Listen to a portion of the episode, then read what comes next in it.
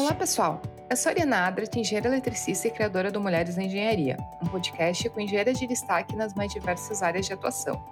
Durante as minhas conversas com elas, vamos falar de seus projetos, carreira, novas tecnologias, cases de empreendedorismo e muito mais. Eu tenho certeza que vou aprender em cada episódio, espero que você também.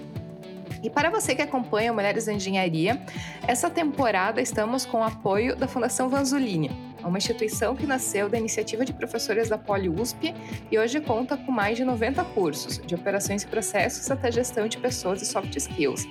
Então eu faço convite para vocês para visitar o site da Fundação Vanzolini, que é o www.vanzolini.org.br/educação e encontrar os melhores cursos para você se desenvolver profissionalmente. O link da Fundação Vanzolini do site vai estar aqui nos comentários do podcast, então não esqueçam de ir lá conhecer a fundação, é muito bacana, recomendo realmente a todos os nossos ouvintes. E, claro, para quem né, acompanha o podcast Mulheres na Engenharia, os episódios né, e o podcast já está disponível no Instagram, no Twitter, no iTunes no Spotify. Então, você pode seguir o podcast né, em qualquer um desses lugares. E para quem quiser enviar comentários, sugestões, indicações de engenheiras, só me enviar um direct lá pelo Instagram, que é o arroba Mulheres da Engenharia. E a minha convidada para esse episódio é Laís Nunes de Jesus, engenheira química, autista, consultora de acessibilidade e inclusão e apaixonada pelo tema de neurodiversidade, que, entre várias características de neurodiversidade, uma delas é o autismo, ou então o transtorno do espectro autista. Eu tenho certeza que vou aprender muito com a nossa conversa espero que você também. Laís, bem-vinda ao podcast Mulheres da Engenharia. Muito bom te receber aqui para conversar sobre esse tema que eu acho tão importante, que eu admito que faz muito tempo que eu queria fazer um episódio sobre autismo. Então, seja muito bem-vinda a Mulheres da Engenharia. Obrigada, Ariana. Um prazer estar aqui contigo. Com certeza a gente vai aprender bastante junto nessa conversa. Ah, que legal. E para a gente começar, Laís, eu queria pedir para te contar um pouco de ti, ou seja, te apresentar, falar um pouco da tua jornada dentro da engenharia química, a tua carreira profissional, até para a gente conhecer um pouco mais de ti, da tua carreira, que é bem legal, assim, já passasse por muitas empresas e ter uma carreira muito interessante. Então, Ariana, comecei né, a minha a parte acadêmica, né? Começar pelo, pelo começo.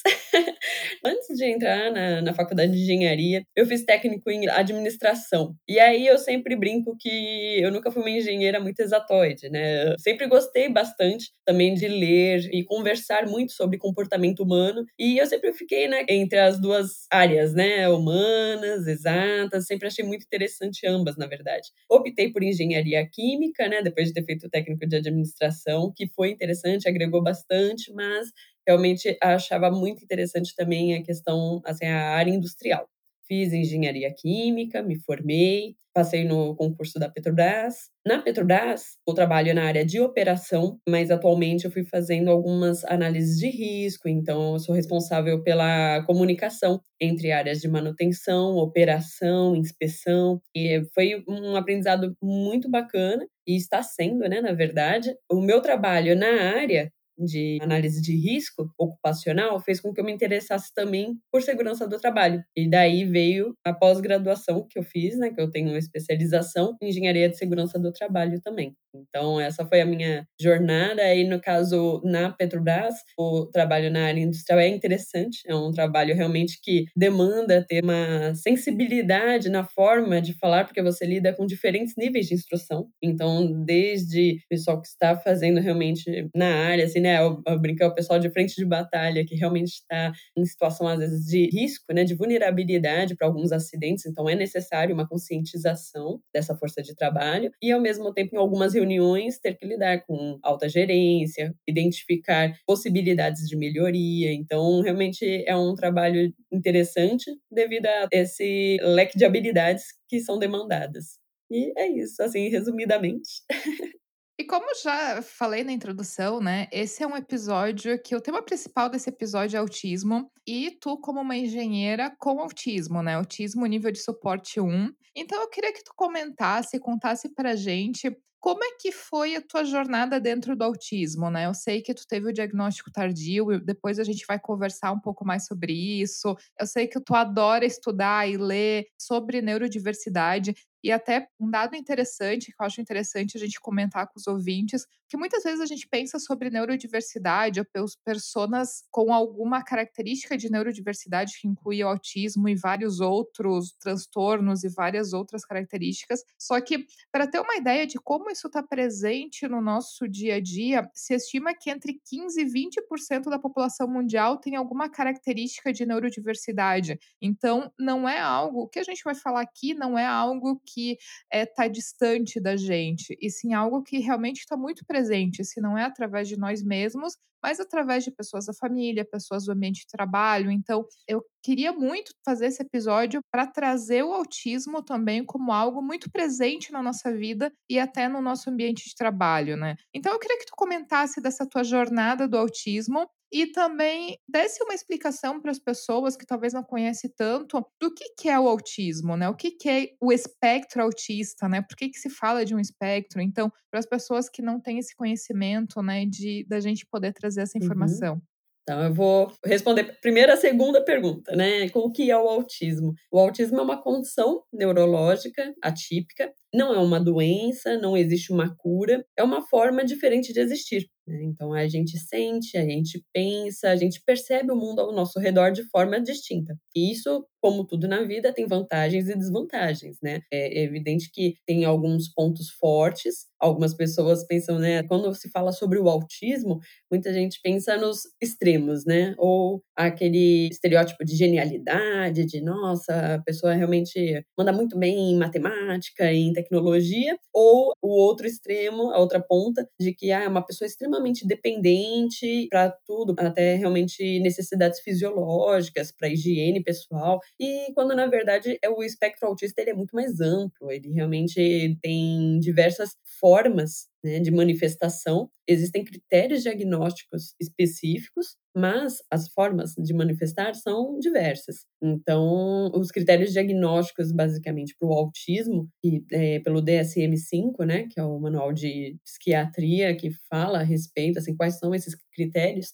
são movimentos estereotipados, então é questão de comportamentos muito repetitivos, quando a pessoa tem também é, alterações na comunicação, na interação social, que trazem prejuízo né, na vida da pessoa, então tem alguma dificuldade para se comunicar, a percepção também de alguns é, aspectos sutis na interação e comunicação social. Então, quando a pessoa tem alguns também interesses específicos, que são chamados hiperfocos, a pessoa realmente ela se aprofunda muito nisso, que inclusive muitos consideram como uma das vantagens no autismo. Então, tem alguns critérios é, diagnósticos específicos, mas existem formas distintas de se manifestar, até porque tem algumas comorbidades, né, que são alguns, são alguns transtornos ou características que podem caminhar lado a lado com o autismo na mesma pessoa.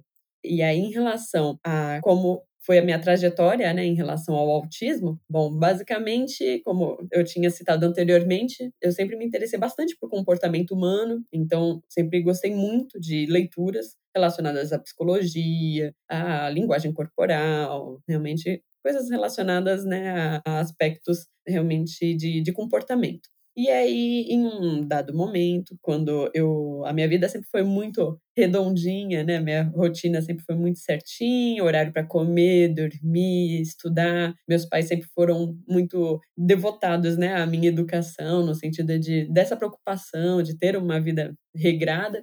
Acabou que eu não senti até a fase adulta quando eu comecei a trabalhar de turno, quando eu tive meu filho, a rotina começou a modificar um pouquinho e aí veio à tona algumas características que estavam um pouco mais amenizadas, né, ao longo da minha vida. E aí eu comecei a sentir um pouco de hiperatividade, comecei a sentir ainda mais dificuldade de dormir e eu comecei a perceber uma mudança no meu comportamento eu fui atrás de profissionais né, capacitados para identificar o que, que poderia estar ocorrendo. E eis que, para minha, assim, eu digo surpresa, mas na verdade já estava lendo, já estava desconfiando né, que fosse. E aí, o primeiro diagnóstico que eu recebi foi TDAH, que é transtorno de déficit de atenção e hiperatividade. E aí, no caso, transtorno de déficit de atenção e hiperatividade tem alguns critérios parecidos com autismo, só que algumas coisas ainda faltavam respostas. E aí eu fui em mais especialistas e aí foi identificado o autismo, né? No caso, realmente eu estou enquadrada, diagnosticada como autista, como pessoa autista. E desde então foi um, uma, um processo de autoconhecimento intenso, porque eu passei a identificar muitas das características, né, que eu realmente tinha, na verdade, desde, desde a infância, desde criança, até por relatos da minha mãe desde bebê, na verdade. E então, a partir do diagnóstico, eu passei a trabalhar essa autoobservação. Eu percebi que nas redes sociais, na internet, até mesmo, né, assim, em sociedade, é, poucas pessoas falavam a respeito. E eu senti a necessidade de começar a falar um pouco mais, de começar a compreender sobre o que se trata e sobre como se manifesta, como lidar com tudo isso. E eu identifiquei que na internet tinha uma ou outra pessoa interessada, mas poucas falavam a respeito. E aí, então, essa foi a trajetória, né? Realmente, desde a descoberta até o porquê que eu comecei a, a realmente aprofundar o meu conhecimento a respeito. Até na especialização que eu fiz de segurança do trabalho, né, de engenharia de segurança do trabalho, o meu trabalho de conclusão de curso foi voltado para isso, para acessibilidade para profissionais autistas, porque realmente eu senti essa carência na literatura a respeito de autismo na vida adulta, né, na fase adulta. Então, eu passei realmente a, a, dedicar as minhas pesquisas, grande parte do meu tempo livre, né, fora da Petrobras, eu realmente me dedico, assim, é, é algo que eu tenho me aprofundado e tenho gostado bastante. Não só transmitindo, né, compartilhando conhecimento, mas também aprendendo muito. Dessa tua história, né, eu acho muito legal a gente comentar, como tu falou, havia muitas características que estavam presentes desde a infância, mas o diagnóstico tal qual ele já veio na fase adulta. E quando eu comentei contigo, né, que eu tinha muito interesse de fazer esse episódio sobre autismo, na verdade eu pensei basicamente em três é, pessoas, né, em três tipos de ouvintes que eu gostaria que esse episódio chegasse. Um é nas pessoas, outras pessoas que já têm um diagnóstico de autismo e que eventualmente vão se sentir também felizes de ver que existe outras pessoas compartilhando sobre o tema. Existe muitas empresas que já estão preocupadas com a questão de neurodiversos no ambiente de trabalho, enfim, de essas pessoas já com o diagnóstico de que elas não se sintam como as únicas é, no mundo. A segunda pessoa era eventualmente as pessoas que no ambiente de trabalho, principalmente, já que a gente está num podcast de mulheres na engenharia, mas pessoas que no ambiente de trabalho tenham que conviver com pessoas neurodiversas e que entendam um pouco melhor o que, que é isso, que tenham menos preconceito, que vejam o valor da questão da neurodiversidade no ambiente de trabalho. A terceira pessoa que eu gostaria de chegar são pessoas que talvez até hoje se sentem um pouco ET né, nesse mundo por características é, diferentes, eu digo, né? É, são o patinho feio, mas que ainda não encontrou os patinhos de verdade e continuam se sentindo os patinhos feios porque não encontraram a sua tribo. E que eventualmente é, são autistas e não foram diagnosticados até hoje.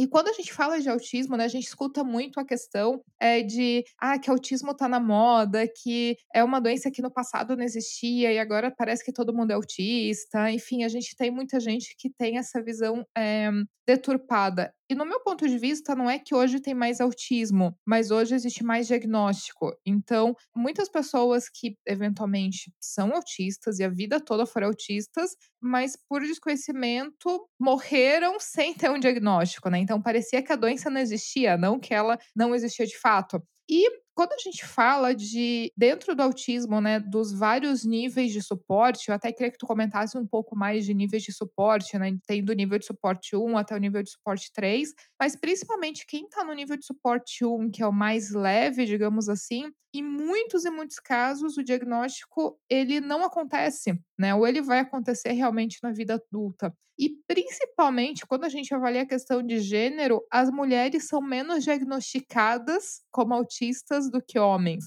E existe já estudos que demonstram que não é que existe menos mulheres autistas, é simplesmente uma questão de não diagnóstico, né? Então, eu queria que tu comentasse um pouco dessa questão do diagnóstico na fase tardia. Por que que tu acha que tipo as mulheres seguem sendo diagnosticadas. E falando para pessoas talvez que estão nos escutando, é que características que talvez elas deveriam acender uma luzinha laranja de atenção, caso elas sintam isso ou coisas que tu sentia antes do diagnóstico que te levou a buscar isso de, nossa, talvez eu sou diferente e eu quero entender por que, que eu sou diferente e eu quero entender isso e buscar realmente um profissional adequado para fazer um diagnóstico, né? Então, é, como é que foi realmente esse processo de diagnóstico e como que tu diria, talvez, para acender uma luzinha laranja para quem está ouvindo a gente que se identifica de talvez eventualmente buscar um profissional adequado, né, para fazer o diagnóstico correto do autismo?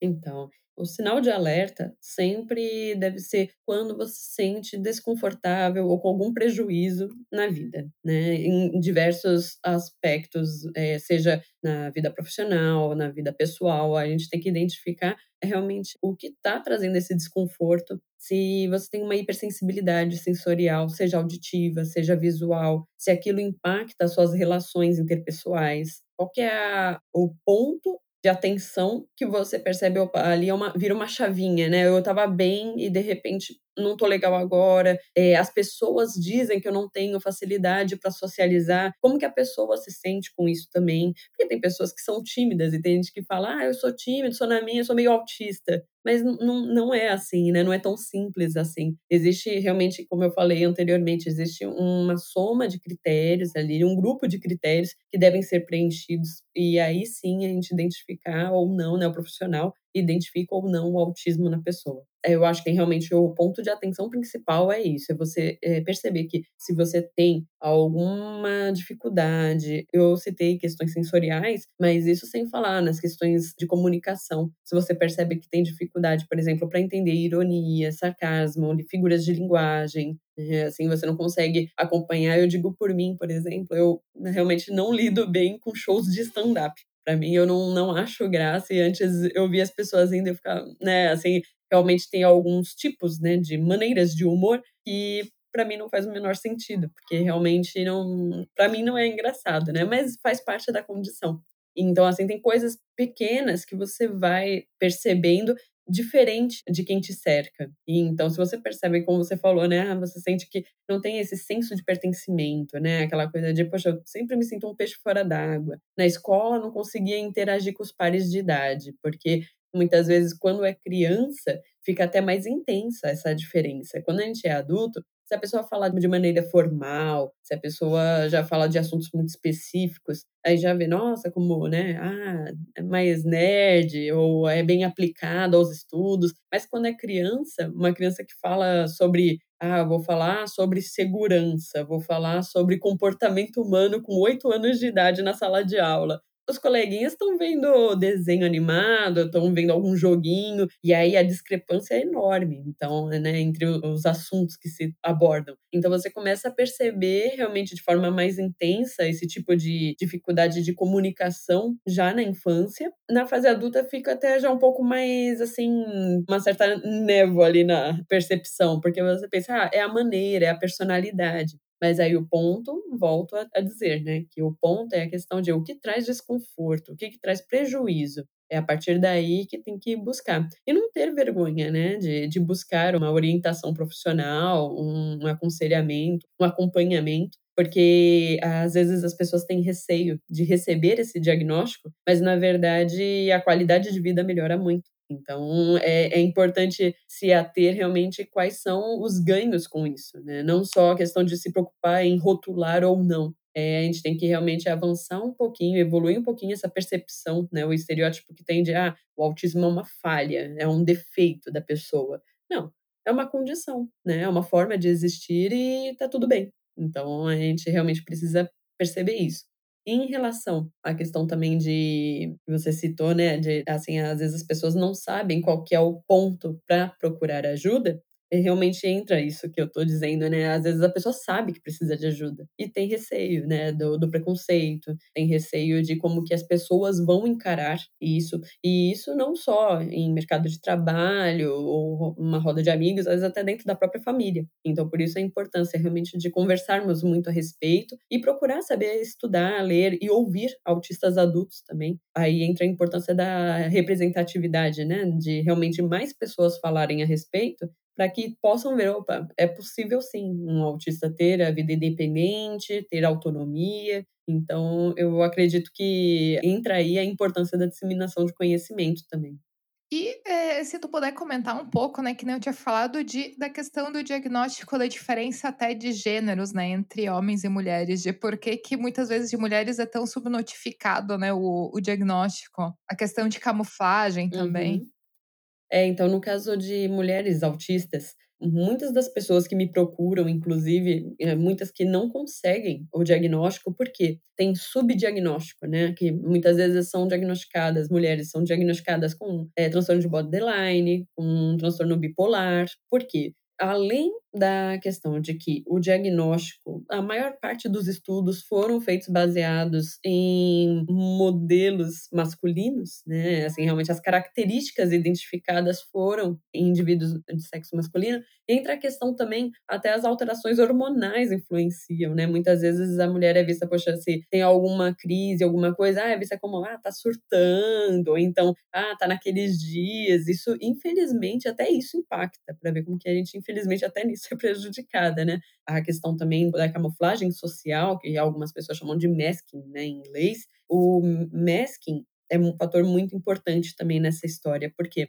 o homem, ele pode fazer o masking, né, a camuflagem social, mas é muito menos intenso do que a mulher. A mulher, desde a fase da infância, a gente já é direcionada, né, já é assim, realmente tem aquela aquele norte a seguir de: "Ah, não, você tem que se comportar, você tem que sentar de tal jeito, você quer" então até a mulher neurotípica, ela já é ensinada a mascarar determinados comportamentos. E nós, como autistas, quando a gente vai crescendo e vai ouvindo: "Ah, eu tenho que fazer isso, eu tenho que fazer aquilo", então para mascarar se torna muito mais intenso, né. A gente realmente acaba mimetizando, ou seja, imitando comportamentos alheios, e isso não só de adultos, mas também até de colegas de sala, de primas. A gente começa a identificar: "Ah, então isso é aceito socialmente". E aí você vai fazendo esse comportamento e é interessante porque, em muitos casos, por exemplo, isso é visto como borderline, né, que identificam realmente como é um outro tipo de transtorno. E então, eh, se torna muito mais complexo, assim, obter o diagnóstico. E se a pessoa não tem, né, se o profissional ele não tem uma experiência, um realmente um domínio de identificar esses aspectos sutis do autismo, é bem complexo mesmo, é bem difícil de se obter o diagnóstico. Então, a gente precisa realmente, eh, investir muito em pesquisas que se voltem para mulheres autistas, eh, identificar também, por exemplo, no caso de crianças autistas que já tenham o diagnóstico, identificar formas de evitar esse engessamento de comportamento, né, de essa padronização de comportamento. Deixar que a pessoa autista seja da forma dela. A gente fala que questão de, por exemplo, comportamentos estereotipados, repetitivos, ou até mesmo o hiperfoco, se não traz prejuízo, se não está né, sendo assim, realmente prejudicial nem para a pessoa autista e nem para os que o cercam, não tem que ser removido, né? Faz parte. A pessoa, ela lida com o mundo daquele jeito. Então, se ela tem, por exemplo, um movimento de flapping, que é balançar as palmas, né, as mãos, e aquilo não traz nenhum prejuízo, não tem uma autolesão, por que interromper? Então, e isso lá na frente vai facilitar a pessoa a não desenvolver uma ansiedade, uma depressão, porque ela não precisa se fechar naquele padrãozinho engessado que a sociedade estabelece como normal, entre aspas, né? Então, a gente precisa realmente trabalhar isso, principalmente quando se trata de mulheres, porque realmente a gente tem esse contexto social já ainda envolvido, né? De ter todo um traço, assim, de, de boa moça, de, ah, não, não pode falar alto, não pode sentar de tal jeito, não pode realmente é, reclamar muito. Então, essas coisas todas, assim, realmente acabam prejudicando, né, o, o diagnóstico, que são coisas assim que às vezes realmente estão até no nosso inconsciente, a gente não nem consegue verbalizar a ponto de, de compreender. É, disso que tu falou, é, eu queria aproveitar de gancho que tu comentou de hiperfoco. Tradicionalmente, né, dentro do conhecimento popular das pessoas sobre autismo, é, existe muito essa ideia de muitos autistas acabarem indo para as áreas de exatas, que acabam indo para engenharias, para tecnologia, questão de programação, pela sua capacidade de hiperfoco e pela questão de o autismo muitas vezes ser associado com a superdotação.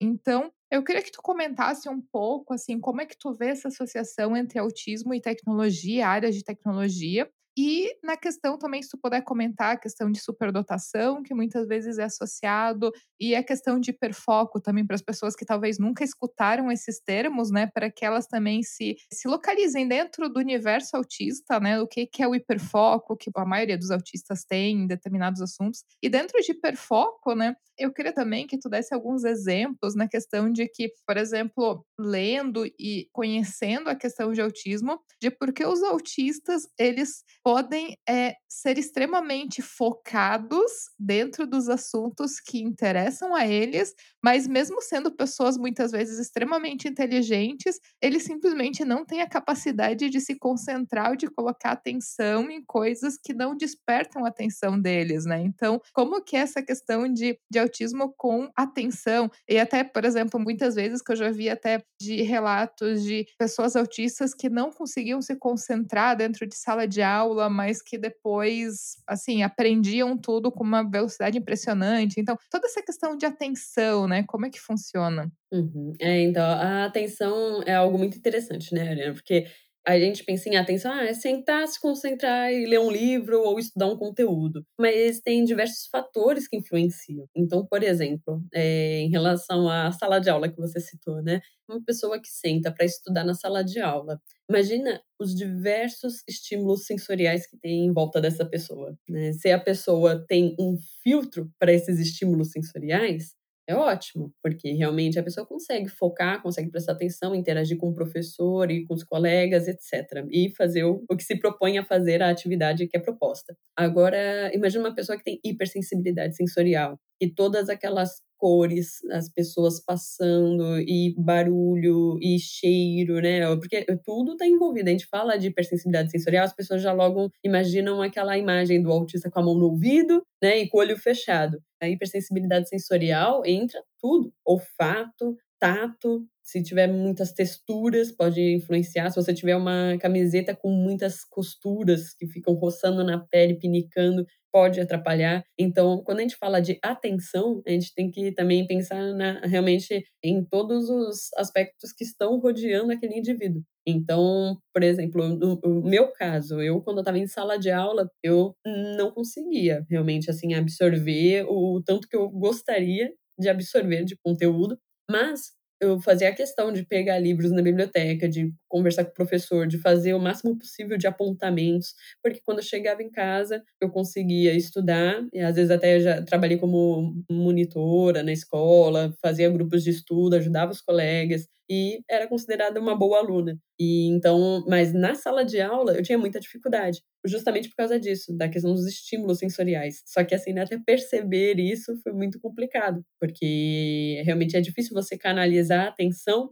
para algo que a sua mente não consegue lidar, que é a questão do excesso de estímulos sensoriais. E, e aí, assim, um ponto interessante em relação ao hiperfoco, aí o hiperfoco ele muda um pouquinho o cenário, porque o hiperfoco é o seu cérebro ele tá assim, realmente ele entra num, é, o pessoal chama de estado de flow, né? Realmente flui, que é uma beleza. Por quê? Entra a questão que você tem um é, acesso à quantidade de dopamina muito maior e é muito interessante, porque realmente você consegue se fechar. Eu, quando eu fui fazer o concurso da Petrobras, até um episódio interessante de se comentar. Quando eu fui fazer o concurso da Petrobras, eu queria muito passar. Eu estava realmente muito, assim, concentrada nos estudos, né, antes da prova. E no dia da prova, eu não sei se você conhece, lá em Santos tem um, uma corrida, né, muito famosa da Tribuna, que é 10 quilômetros. É uma maratona que o pessoal faz, né, uma, uma corrida. Só que tem muito barulho. Tem o pessoal com carro de som e, sabe, sabe? Assim, muito apito, enfim. E o parte do pessoal correndo tava ali, bem na, na frente do prédio da prova que eu tava fazendo.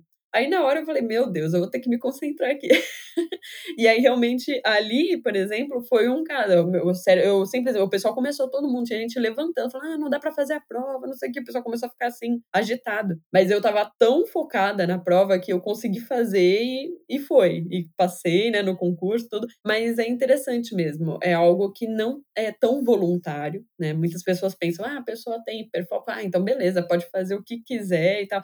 Não, não é tão voluntário assim. É realmente algo que é um pouquinho involuntário mesmo. E aí, do hiperfoco, em relação há questões, assim, que você citou, né? De, ah, por que, que as pessoas buscam, assim, né? Qual é a relação entre o autismo e a tecnologia, né? Por que, que as pessoas buscam muito essas áreas? Tem alguns fatores, né? Entra a questão que, por exemplo, são áreas que já demandam um trabalho um pouco mais reservado, então as pessoas têm menos interações, não tem ah, realmente é, algumas habilidades comportamentais voltadas para relações interpessoais não são tão demandadas. A pessoa pode trabalhar num isolamento maior, tem um determinado apego a padrões. Então, assim, quando a gente lida com exatas, com tecnologia, a gente busca realmente padrões e o cérebro autista, ele é movido a padrões, né? Tem até um livro chamado Pattern Seekers, e é caçadores de padrão. E realmente a gente é muito voltado a padrão. Daí vem também o apego à rotina, o apego a tudo que a gente pode fazer como ritual é muito bem-vindo, é muito agradável para o autista, porque realmente é uma forma de estabilizar um cérebro tão hiperexcitado, né? Que o autista ele tem um cérebro muito agitado.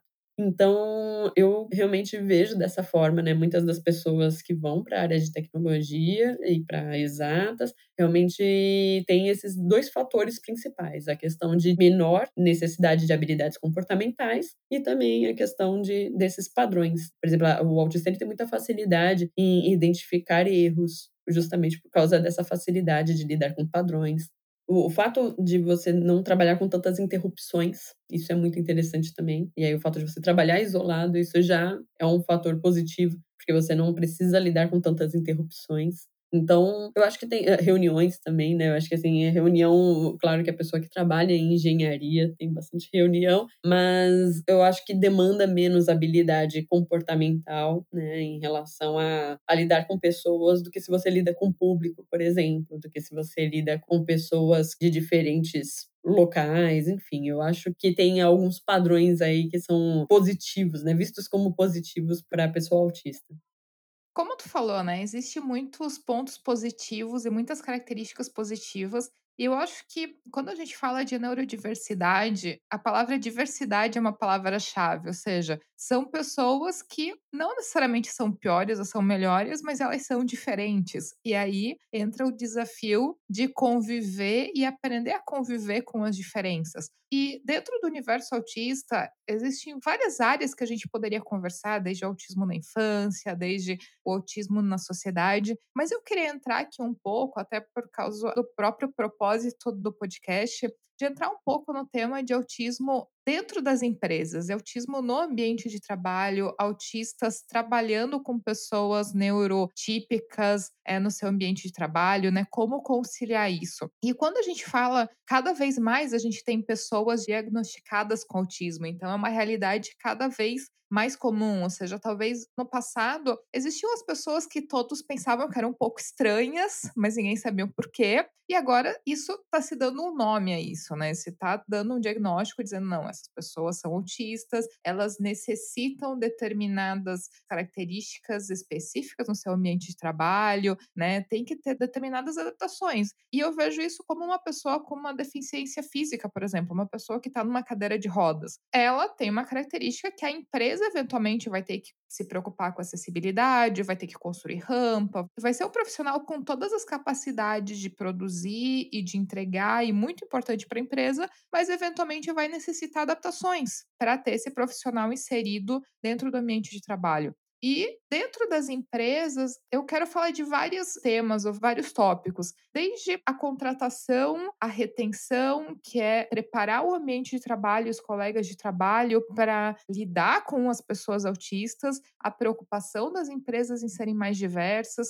Então, começando do início, assim, né? Questão do ambiente de trabalho. Como é que tu vê que tá o mercado de trabalho hoje em dia? Ou seja, as empresas elas é, tão mais abertas a ter pessoas neurodiversas nos seus ambientes de trabalho, elas estão começando a olhar isso como um olhar mais dedicado, né? Não simplesmente, ah, se por acaso tem algum autista, ele vai ficar aí, mas eu não vou dar nenhum suporte e se vira sozinho, né? Como que tu vê que tá o ambiente de trabalho na questão de neurodiversidade? Assim, isso está sendo um tópico de discussão? É, infelizmente, ainda a gente está engatinhando no assunto, né? Tem algumas empresas, poucas, que estão se preocupando em fazer até mesmo uma reestruturação, assim, não só de adaptações, como você disse, para a retenção dessa mão de obra, mas também para a contratação, o recrutamento, a seleção, né? É, realmente, é, desde o início, desde a, o anúncio da vaga, é necessário pensar na neurodiversidade. Por quê? Uma vaga que tenha características como, ah, você precisa ser uma pessoa extremamente sociável e comunicativa. Isso por si só a pessoa já fala, opa, não é para mim, né? Isso já, já tá excluindo daí. Então, entra um ponto assim da linguagem que é utilizada. Muitas vezes, algumas empresas hoje em dia, principalmente assim, com as startups, né? O pessoal quer usar uma linguagem mais, assim, legal, né? Mais moderninha. E usam gírias e, às vezes, alguns termos que não são realmente mais formais. Isso também já é uma barreira, porque o pessoal autista, ela nem sempre lida bem com figuras de linguagem, com gírias, com, enfim, né? Formas diferentes de falar. É, realmente, desde o anúncio da vaga, você precisa ter esse cuidado com a acessibilidade. Eu sempre falo que não existe inclusão sem acessibilidade. As pessoas falam, ah, legal, não, vou contratar pessoas autistas e pessoas LGBTQIAPN+, né? Eu vou contratar porque eu quero uma, um público aqui, no, minha força de trabalho que seja bem diversa. Mas, ok, Aí embarcou todo mundo. Como que vai trabalhar? Como que, que vai ser esse entrosamento né, das pessoas? E aí sim entra a acessibilidade, porque a acessibilidade é que vai permitir que aquelas pessoas, que tenha a retenção dessas pessoas, e aí sim elas consigam desenvolver o seu trabalho, ter o seu melhor desempenho e interação entre elas, né? Porque o trabalho a gente às vezes foca muito na questão de metas e resultados, mas esquece que ali são seres humanos e tem que lidar entre si. Então, é, precisa ter essa, essa preocupação com a relação humana que vai ocorrer ali dentro também, né? Aí, em relação à parte prática, né, o que, que pode ser feito? A questão é, é, algumas grandes empresas já estão com um olhar um pouco mais é, atencioso a isso. Então, a gente pode até citar né, a JP Morgan, Google, Microsoft, SAP. Essas empresas elas têm alguns processos seletivos que são voltados para o público neurodiverso. E eles já se preocupam que nas etapas desse processo seletivo sejam direcionadas de forma que sejam inclusivo, né? Então é bem, é bem acessível, assim, muito interessante. Em relação à forma, a, na, na prática, o que, que pode ser feito? A gente fala muito sobre acessibilidade é diferente de uma pessoa com deficiência física, por exemplo, que precisa né, de acessibilidade para locomoção. No autismo, a gente fala muito sobre barreiras atitudinais. Isso é, a gente precisa fazer uma conscientização de ambos os lados, né? Não só a gente fala muito de conscientização, a gente pensa, ah, os outros, todo mundo tem que entender o que é autismo. Não, o autista ele também precisa entender para se autoconhecer né, para conseguir perceber o que, que é reação dele, o que, que ele pode trabalhar essas reações, essas percepções, até para ter mais bem-estar. Então, a gente precisa fazer uma conscientização de todos os lados em relação às pessoas que já estão no, ambiente de trabalho, que vão receber esse colega autista, entra a questão de fazer uma, uma capacitação, identificar quais são as características autistas, para que, que não haja um estranhamento daquelas características atípicas. Porque muitas vezes a pessoa pode ter uma crise ali do lado e a pessoa não sabe nem do que se trata, né? Acha que está tendo, não sei, às vezes algum problema é, de cunho familiar, ou então pode achar que não tem nada a ver, e às vezes é um barulho agudo que está na copa, às vezes pode ser uma luz, uma lâmpada que está prestes a entrar em falha e está piscando, aquilo gerou uma crise. Então, quando as pessoas neurotípicas no ambiente de trabalho descobrem, né, identificam características e, e, compreendem, né, mais do que identificar, que identificar o profissional que faz, mas a compreensão dessas características por parte dos que o cercam vai facilitar lidar com a pessoa e também saber dosar também, poxa, até que ponto que eu posso ajudar e se eu não posso ajudar, o que, que eu posso fazer para não incomodar, né? Então entra realmente assim, são coisas muito sutis, mas como eu falei, é, hipersensibilidade sensorial, questão de numa reunião a gente pode fazer algumas é, adaptações também para que se torne mais acessível num PowerPoint que será apresentado, por exemplo, com menos estímulos visuais, de repente menos itens piscando, cores muito chamativas, tudo tem que ser um pouco mais pastel, né? Assim, realmente cores pastéis, até na forma como é falado, como é dado instruções, a gente precisa identificar qual é o tipo de comunicação utilizada, qual é o tipo é, de melhor compreensão do autista. Então, por exemplo, tem pessoas que não lidam bem com instruções faladas. Muitas vezes precisa ser por escrito, pode ser por e-mail, por chat. Hoje em dia, com a tecnologia, nós temos né, formas de tornar mais acessível essa comunicação. Tem alguns autistas que não falam e podem precisar de uma comunicação alternativa. Então, no caso, eles podem precisar de algum software, de algum aplicativo que traga né, essa facilidade. É identificar, assim, de toda forma, é uma coisa que eu sempre bato na tecla, é cada autista é único, cada pessoa autista é única. Então, não existe uma receita de bolo. Cada autista, por exemplo, eu falei do PowerPoint, que tem a questão de identificar menos estímulos na tela,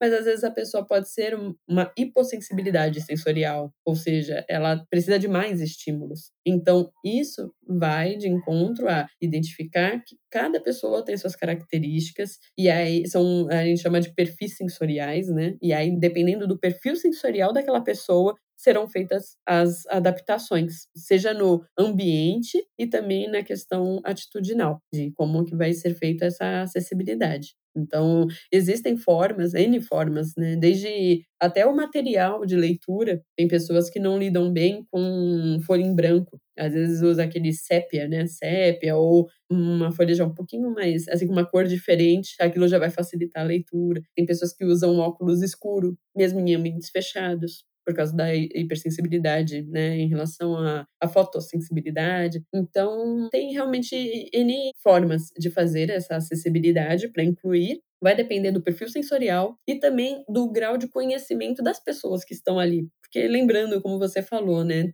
a prevalência do autismo na sociedade está aumentando e muitas pessoas também têm filhos autistas. Então, assim, é, tem muita gente que chega num ambiente de trabalho que, ah, eu sou autista, e já encontra, ah, eu sou pai, eu sou mãe de autista, e aí já tem aquela troca de experiências e também de conhecimento prévio já, né? Então essa capacitação, essa acessibilidade, ela vai depender de N fatores. Então entra a questão também do conhecimento que aquele grupo de pessoas já tenha sobre o autismo.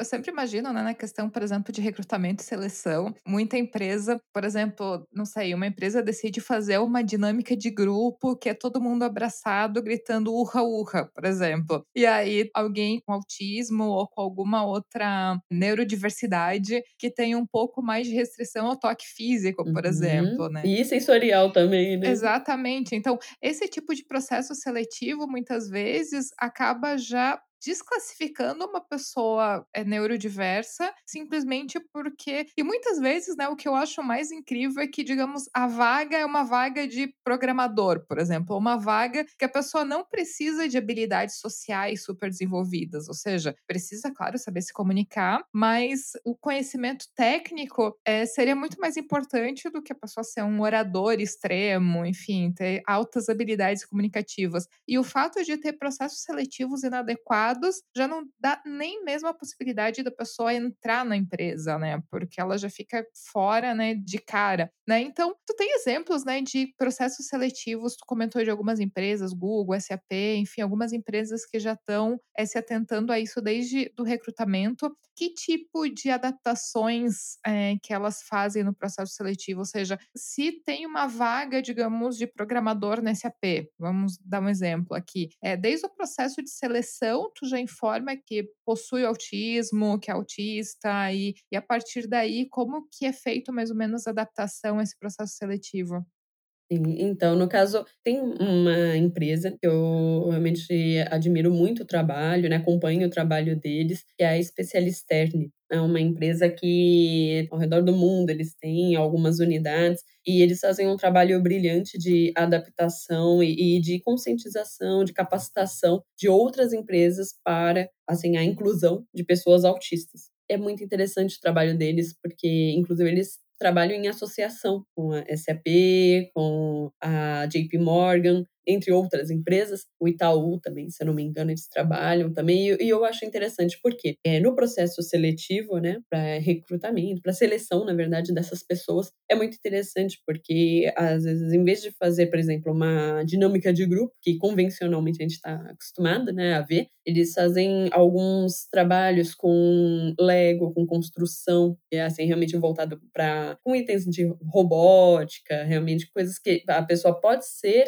é, avaliada, né, algumas características que são necessárias para o, o desempenho da função que está precisando no processo seletivo. Então, eles podem é, avaliar aquelas características, aquelas habilidades, sem expor a pessoa a situações que seriam de fato discriminatórias no sentido assim de a pessoa não conseguir interagir, né? Então é, é bem interessante que eles usam na entrevista também, as pessoas já são orientadas, já são capacitadas a compreender que, por exemplo, forçar o contato visual na hora de apertar a mão, você ah, tem que olhar nos olhos, um ambiente que já seja um pouco mais tranquilo também para fazer a, a, entrevista, que não tenha muito ruído, que não tenha muito estímulo visual. Isso tudo, essa capacitação prévia das empresas, no caso, quando a pessoa vai fazer uma entrevista, vai fazer qualquer outra etapa, isso é de grande valia, porque a pessoa já está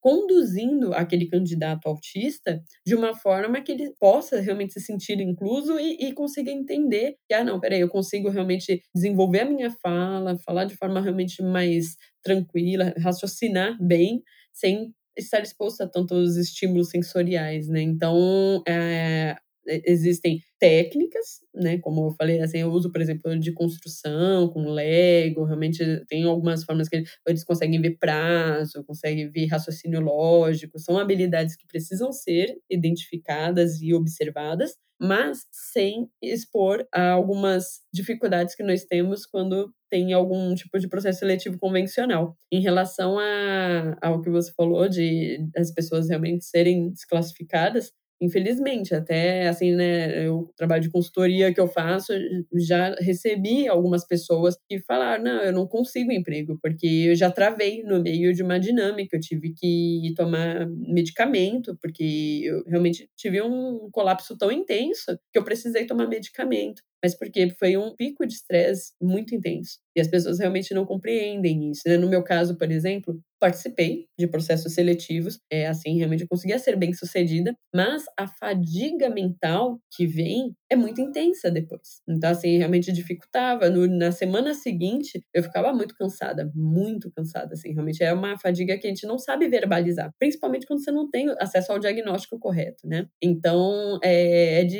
extrema importância, assim, não é só questão, como você falou, né, de, ah, a pessoa pode ser desclassificada numa dinâmica dessa que é tão intensa a interação, mas entra também a questão até de saúde mesmo da pessoa, acaba sendo prejudicada, né? Mais do que a, a questão da vaga em si, mas até a saúde da pessoa é prejudicada. Então, é importante realmente que tenham esse tato, né, de perceber o, impacto que é causado na pessoa. E aí, então, realmente, o bom é que tem empresas que estão observando isso, que estão agindo, né? Não só observando, mas estão agindo para quebrar alguns paradigmas e se adaptando, reestruturando a forma de lidar com o RH desde esse início, né? De recrutamento e seleção. E outra coisa que eu queria também deixar muito claro, né? Porque eu acho que quando a gente fala de diversidade, a gente tem que deixar muito claro para as empresas, né? É, diversidade não é favor. Ou seja, a gente não pode ter a visão capacitista de que contratando uma pessoa neurodiversa está fazendo um favor, ou contratando um profissional com alguma deficiência física está fazendo um favor, né? É, eu sempre digo assim: existem muitas empresas que, cedo ou tarde, elas vão ter que acordar para a diversidade. Porque quando elas simplesmente, ah, eu não quero é, ter mulheres no, na minha empresa, eu já estou excluindo 50% da população mundial. Ah, eu não quero pessoas neurodiversas, eu já estou excluindo entre 15% e 20% da população mundial. Eu não quero pessoas negras, eu já estou excluindo no Brasil mais de metade da população brasileira que é negro, pardo ou qualquer coisa assim. É, ah, eu não quero pessoas LGBT no meu, no meu ambiente de trabalho. Existem estimativas que entre 10 e 12% da população mundial é LGBTQIA+, e toda siglazinha que eu vou admitir que eu já estou um pouco desatualizada na sigla. Mas as empresas que elas não se preocupam com diversidade, elas estão selecionando tanto, tanto que não resta mais ninguém, porque o percentual da população que se adequa a não ser nada de uma dessas coisas é mínimo, né? Então, a maioria esmagadora das pessoas vão se enquadrar em grupos que para mim é totalmente, eu sou totalmente contra de chamar de grupos minoritários, porque na verdade são grupos maioritários, mas subrepresentados. Então, a questão de diversidade eu acho que tem que ser muito importante, porque é algo que elas têm que saber lidar. Eu queria que tu comentasse a questão de que ter pessoas autistas ou neurodiversas nas equipes não é um favor. Esses profissionais, eles podem realmente agregar muito às equipes, né? Então, quais que são as vantagens? Ou seja, por que, que uma empresa neurodiversa, nesse caso, é algo que pode trazer benefícios? Que benefícios que esses profissionais eles podem trazer para uma equipe, né? É, questão de visão, questão de ideias, enfim. Não é um favor, né? O porquê que é bom essa diversidade, essa neurodiversidade? Então, Ariana, é muito interessante a questão de quando você faz a, a inclusão de pessoas neurodiversas, é, como você disse, né, por muito tempo foi visto como simplesmente uma responsabilidade social né? E é muito mais que isso. A questão da, da inclusão de pessoas neurodiversas entra como vantagem competitiva. Por quê? Tem uma série de fatores, mas alguns que eu posso citar é, primeiro, a equipe, até os gestores percebem uma. Isso já foi constatado, até eu li numa das revistas de Harvard, muito interessante, falando que os próprios líderes, a forma de se comunicar com a equipe é modificada porque eles passam a prestar atenção no modo como são transmitidas as mensagens, as instruções para a equipe. Isso facilita não só para os autistas, para os neurodiversos em geral, como para os neurotípicos, porque tem alguns aspectos sutis que neurotípicos não percebem, mas que podem gerar dificuldade de comunicação, falha de comunicação. E a partir do momento que você tem uma atenção, assim, realmente um foco ativo na comunicação, você começa a perceber essas pequenas nuances que facilitam a comunicação da equipe como um todo. Somado a isso, as pessoas passam a prestar mais atenção no comportamento alheio. Isso, o senso de união da equipe é intensificado e isso impacta diretamente na produtividade. É, em relação à experiência do cliente, quando você tem um público, a equipe neurodiversa, isso faz com que você tenha formas diferentes de perceber o mundo. E isso te leva a realmente ter uma melhor capacidade de identificar necessidades desse cliente. Né? A partir do momento que você consegue ver por prismas diferentes, você consegue identificar realmente necessidades que o cliente possa ter que se todo mundo ali é neurotípico e pensa da mesma forma, você não consegue abranger uh, realmente uma fatia de mercado é, tão abrangente, né? Então é interessante isso. Realmente a gente pensa assim só na questão interna da empresa, né? De ah, quais são as vantagens ali locais, mas entra até a questão de qual é o alcance que você tem com isso em relação à sociedade, em relação até mesmo ao lucro da empresa. E somado a tudo isso, entra a questão também de algumas características que a gente citou, por exemplo, do hiperfoco, os autistas, muitas vezes, eles não têm muito hábito de socializar, de realmente de ficar fazendo intervalos. Então, muitas vezes, é, o pessoal, por exemplo, lá na empresa brincava comigo que, pô, às vezes a gente tem que te puxar da cadeira para tu almoçar, porque tá tão aí hiperfocada que não, não para. E, mas é, é, da natureza mesmo do autista, né? Claro que é importante fazer intervalos, né? Não tô aqui incentivando ninguém a trabalhar sem parar, mas de fato, assim, as conversas paralelas já não é do perfil do autista. Então, é um profissional que, quando está incluso, que ele se sente realmente adaptado no, no seu ambiente, ele tem é, realmente um alto desempenho. É, assim, é muito difícil a faltar ou atrasar ao trabalho, é, o absenteísmo é muito menor. Então, você percebe realmente, até por questão de apego à rotina e padrões, né, que eu citei anteriormente, é uma pessoa que ela realmente já tem aquela rigidez já de horários, de, de compromisso mesmo. Então, entra realmente esses fatores. Eu acho que esses são alguns dos, né, mas tem vários. Mas eu acho que a comunicação interna da equipe ajuda muito não só interna da equipe, mas a equipe com os líderes, ajuda muito. A questão da percepção das necessidades do cliente e um profissional que, quando bem adaptado, é muito comprometido. Então, eu creio que são esses três os principais fatores que eu consigo, assim, realmente pontuar como mais, assim, palpáveis, né, realmente. E, fora a questão também de amadurecimento das pessoas envolvidas né, em relação a essa percepção de compreender uma forma diferente de existir, né? Realmente abrir o horizonte, né? Abrir a mente de como realmente a, a diversidade pode, pode ter ganhos. É, eu realmente, né, eu torço muito para as empresas serem cada vez mais diversas. Eu acho que isso tem que ser uma uma atividade consciente e, e, as empresas elas realmente têm que colocar esforços, orçamento, intenção, é, equipe, né? Não pode, é, as empresas elas não podem esperar simplesmente que isso venha como uma atitude do RH, mas seja algo que venha desde a alta direção nessa preocupação por diversidade. E felizmente a gente já tem bons exemplos de empresas fazendo isso. E eu acho também que nós, como sociedade, né, a gente tem que buscar conhecimento sobre autismo, sobre, na verdade, vários transtornos de maneira intencional, né? A gente escuta muito assim, por exemplo, ah, teve um autista na família e daí começou a ter menos preconceito. Ou uma coisa que eu acho horrível, né, que é a questão de ah, o homem só porque ele teve uma filha mulher, então ele começou a prestar atenção no machismo, né? Os homens, eles não precisam ter uma filha mulher para prestar atenção no machismo, a gente não precisa ter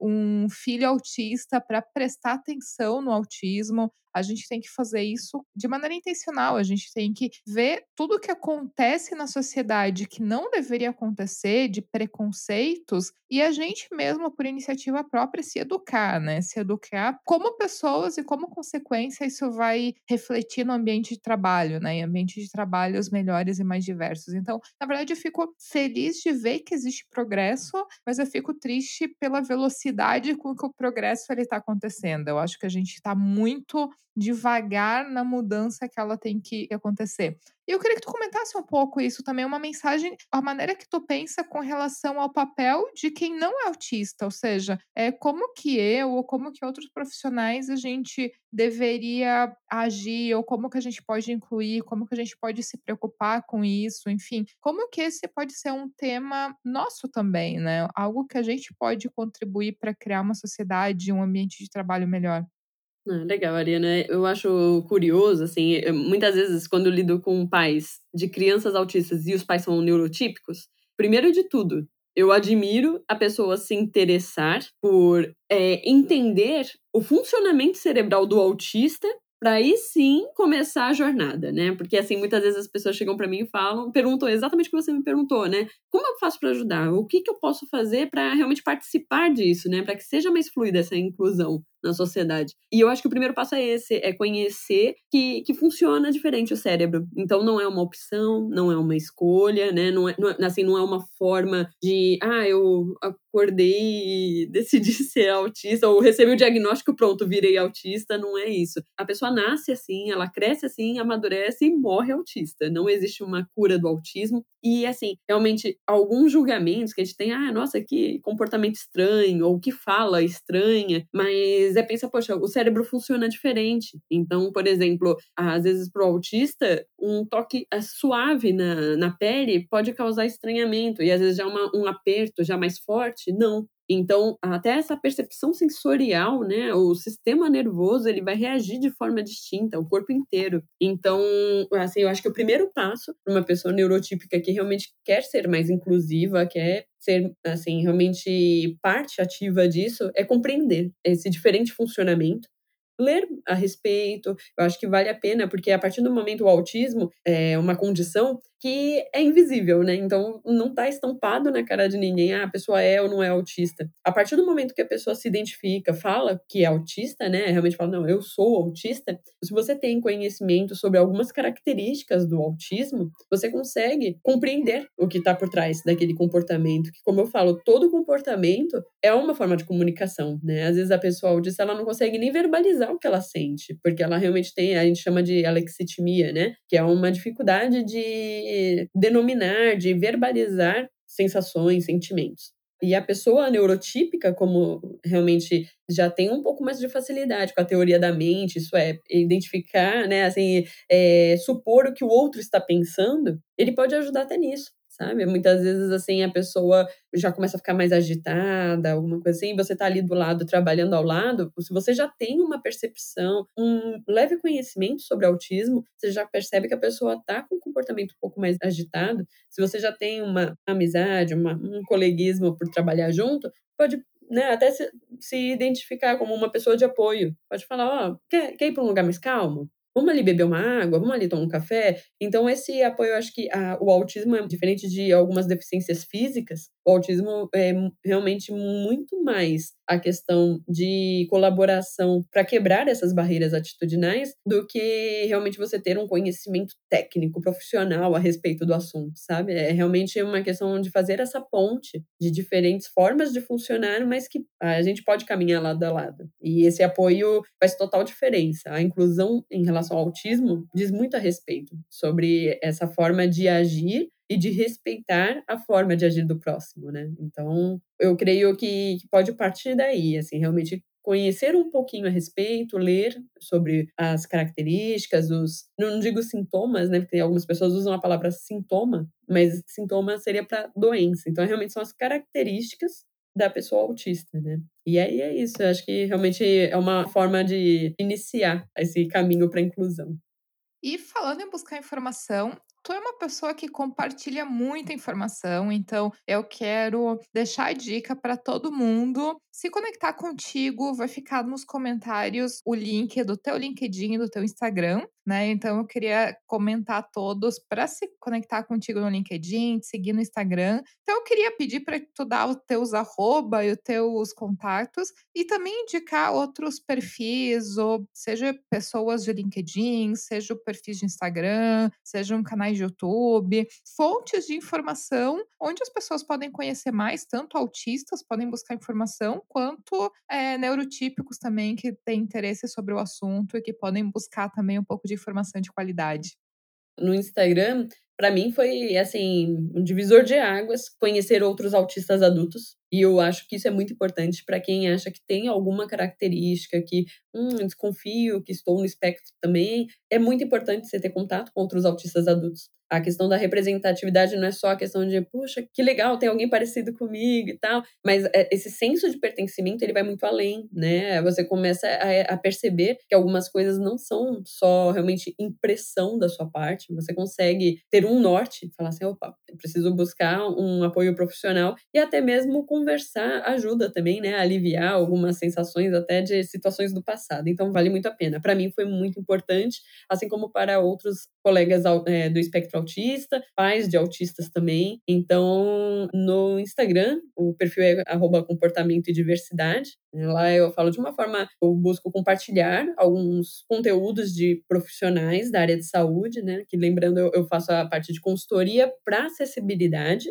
mas em relação a assuntos de diagnóstico, medicamento, eu não entro nesse, nessa área, né? Não, não tenho capacitação para isso. Então, realmente eu compartilho de profissionais que fornecem informações de qualidade e também compartilho sobre as minhas experiências, as minhas vivências, sobre algumas dúvidas que pessoas que me procuram como consultora, eu também coloco, né, claro, respeitando, né, de forma ética, nunca coloco o nome da pessoa, mas compartilho algumas dúvidas que são comuns, então eu busco é, realmente mostrar, assim, as respostas, as implicações de algumas situações que o autista passa no dia a dia. E no LinkedIn, meu nome mesmo, né, Laís Nunes de Jesus, aí realmente serão todos bem-vindos. Mesmo o que tiver dúvida, pode mandar mensagem. Realmente é um prazer contribuir com, com essa disseminação de conhecimento.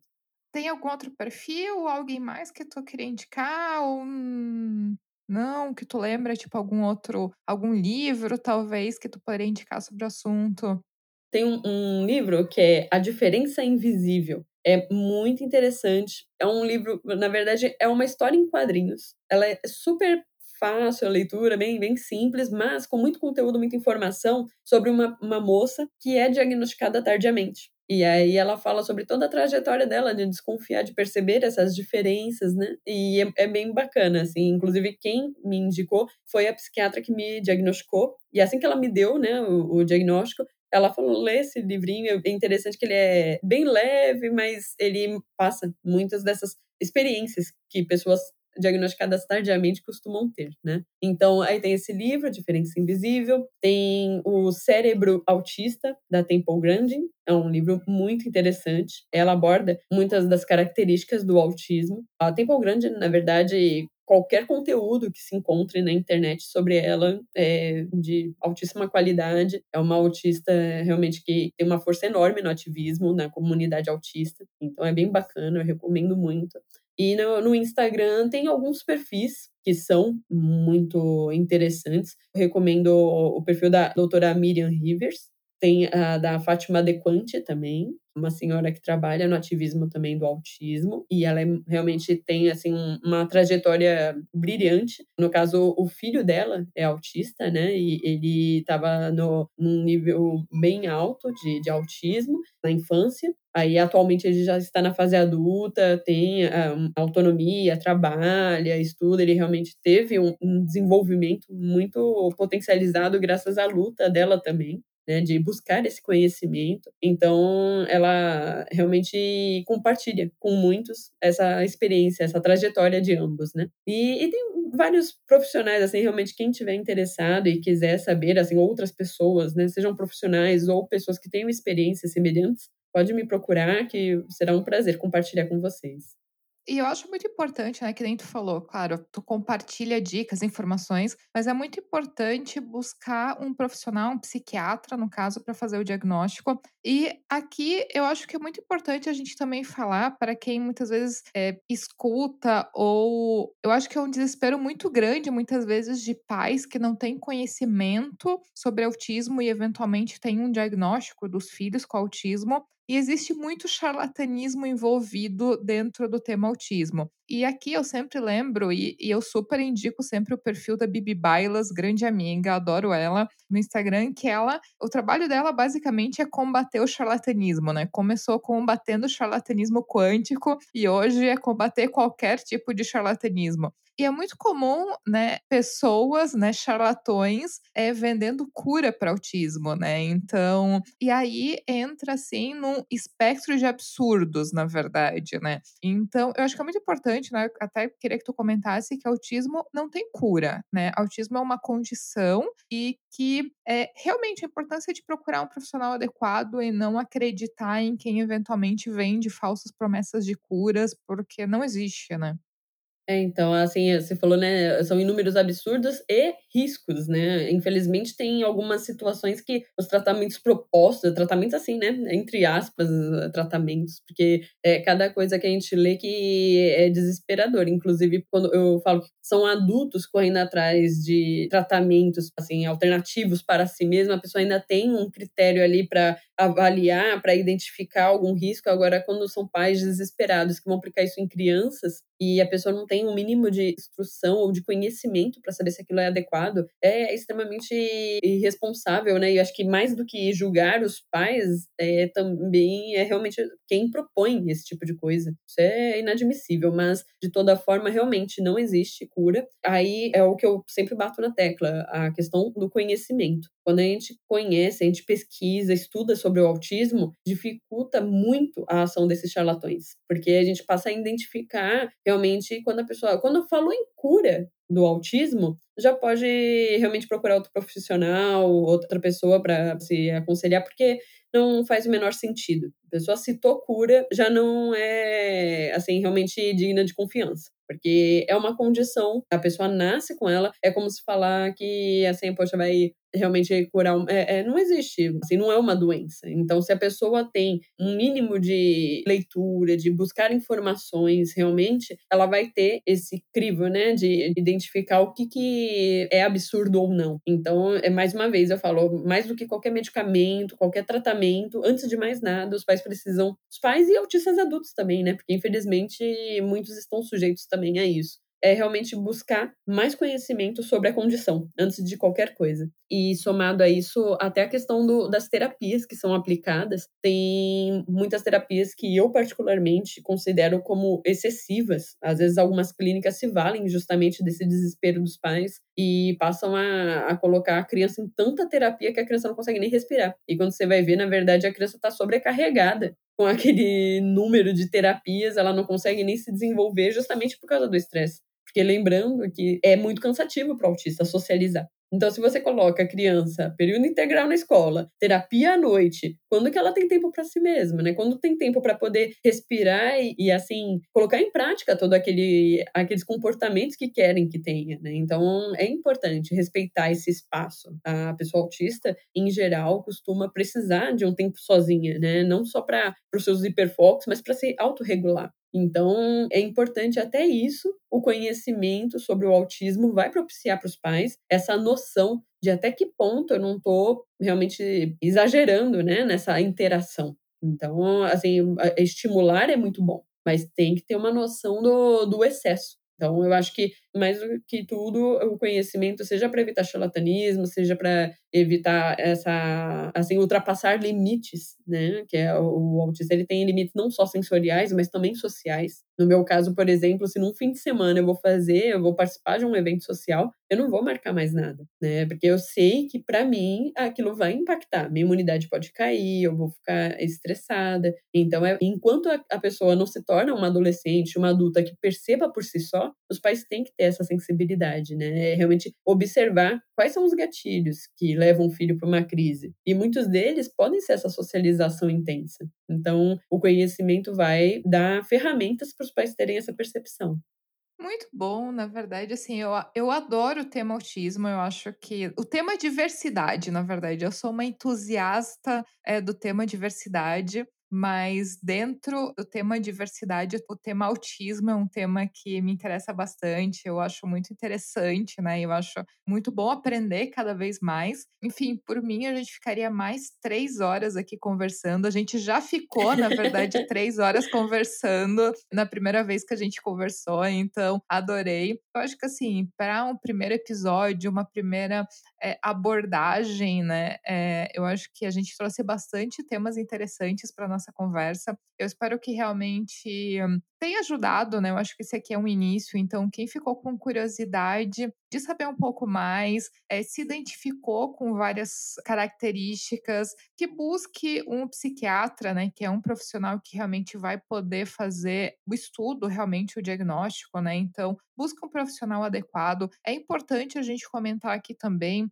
da questão dos psicólogos, que muitas vezes a gente espera que os psicólogos, de maneira geral, eles estejam preparados para o tema de autismo, é, mas não necessariamente. Isso não é uma falha do profissional em si, mas talvez até uma, um gap dentro da educação do profissional de psicologia. Existem psicólogos que são especialistas dentro da neurodiversidade e que aí eventualmente vão poder ajudar de uma maneira um pouco mais adequada as pessoas com alguma característica de neurodiversidade, mas que não, não é o profissional, o psicólogo que faz o diagnóstico do autismo, e sim o psiquiatra, né? Então, esse é o profissional que realmente você tem que buscar para um diagnóstico adequado.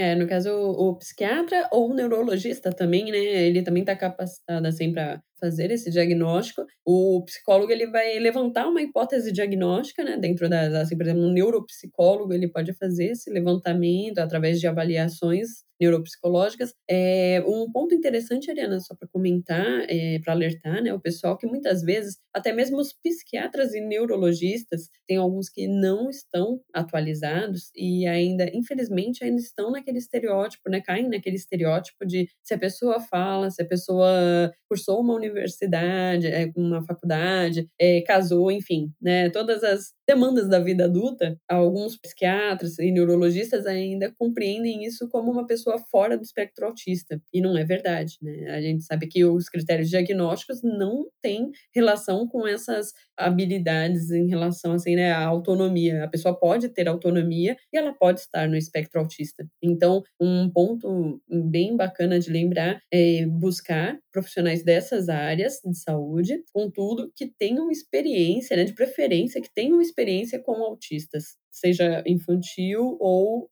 autismo em adultos. É importante porque, infelizmente, ainda tem muito capacitismo, até mesmo na área de saúde mental, infelizmente. Infelizmente, espero que cada vez mais os profissionais também se capacitem. E eu acho que isso também vem da questão de uma jornada, né? Como a gente comentou, né? Talvez há 40 anos atrás nem se falava de diagnóstico, né? Ou basicamente as pessoas elas passavam a vida sem serem diagnosticadas. E hoje em dia a gente já evoluiu muito disso, né? Eu acho que hoje já, já se fala de diagnóstico, já se tem muitas, muitos relatos de pessoas que estão sendo diagnosticadas aos 40, aos 50, aos 60 anos de idade, né? Que passaram a vida com determinadas dificuldades, né? Devido ao autismo e aos 60 anos de idade recebem um diagnóstico e vem junto uma libertação, né? Uma libertação de se auto-entender de por que, que passou a vida toda batalhando com determinadas situações e que na verdade, talvez teria vivido uma vida de muito mais qualidade se esse diagnóstico, em vez de chegar aos 60 anos, tivesse chegado aos 20 anos, né? Porque poderia ter se entendido muito melhor. Então, eu acho que vem de uma jornada, né, de os profissionais é, se capacitarem mais, a sociedade entender um pouco mais sobre o que é o autismo, as empresas também entenderem um pouco mais sobre o que é neurodiversidade e irem se adaptando para receber, né, melhor esses profissionais. Mas eu acho que a gente está no caminho certo. Eu acho que, como sociedade, a gente está evoluindo e eu fico esperançosa de ver que, como sociedade, a gente está evoluindo. É, enfim, queria te agradecer e pedir para te deixar uma mensagenzinha final aqui para o nosso episódio, para os nossos ouvintes.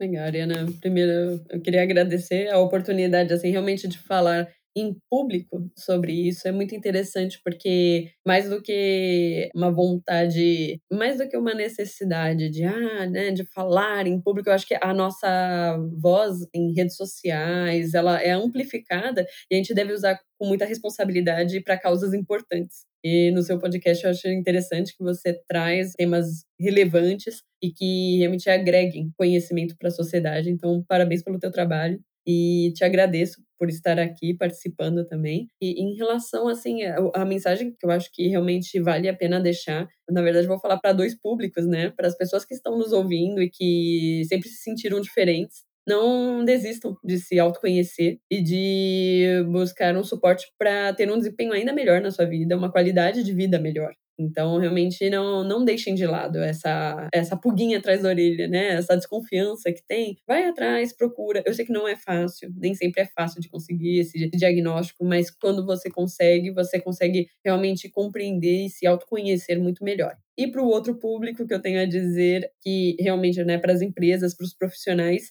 é que não é um bicho de sete cabeças. O custo que você vai ter para fazer essas adaptações necessárias para neurodiversidade é de zero ou baixíssimo custo, na verdade. Então, eu acho importante realmente a gente começar a pensar que muitas vezes é uma questão de quebra de paradigmas do que de custos realmente financeiros, né? Então, começar a amadurecer um pouquinho essa questão de que a inclusão é só para o pessoal de RH, que eles têm que pensar lá na caixinha deles, né, na salinha deles, ou então a área de responsabilidade social. Precisamos começar a ampliar um pouquinho nossos horizontes e identificar que todos têm a ganhar com isso e que não é, como eu falei, não é um bicho de sete cabeças. É relativamente fácil a partir do momento que você tem o conhecimento. Então, hoje em dia, com as redes sociais, com acesso a artigos né, acadêmicos pela internet, tem como buscar essa informação. Não se prendam só ao que aprenderam no ambiente acadêmico, no sentido assim, só o que aprendeu na faculdade, ponto. Isso serve para os profissionais, inclusive da área de saúde mental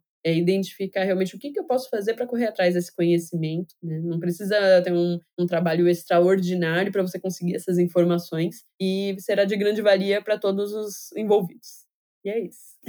Muito bom, Laís. Muitíssimo, muitíssimo obrigada pela participação. Adorei a nossa conversa. E se você que está ouvindo tiver algum comentário, crítica ou sugestão, só enviar um direct lá pelo Instagram, que é o arroba Mulheres da Engenharia. E se você gostou desse episódio, ficarei muito feliz se puder compartilhar com outras pessoas que podem gostar também. Um abraço e até o próximo episódio.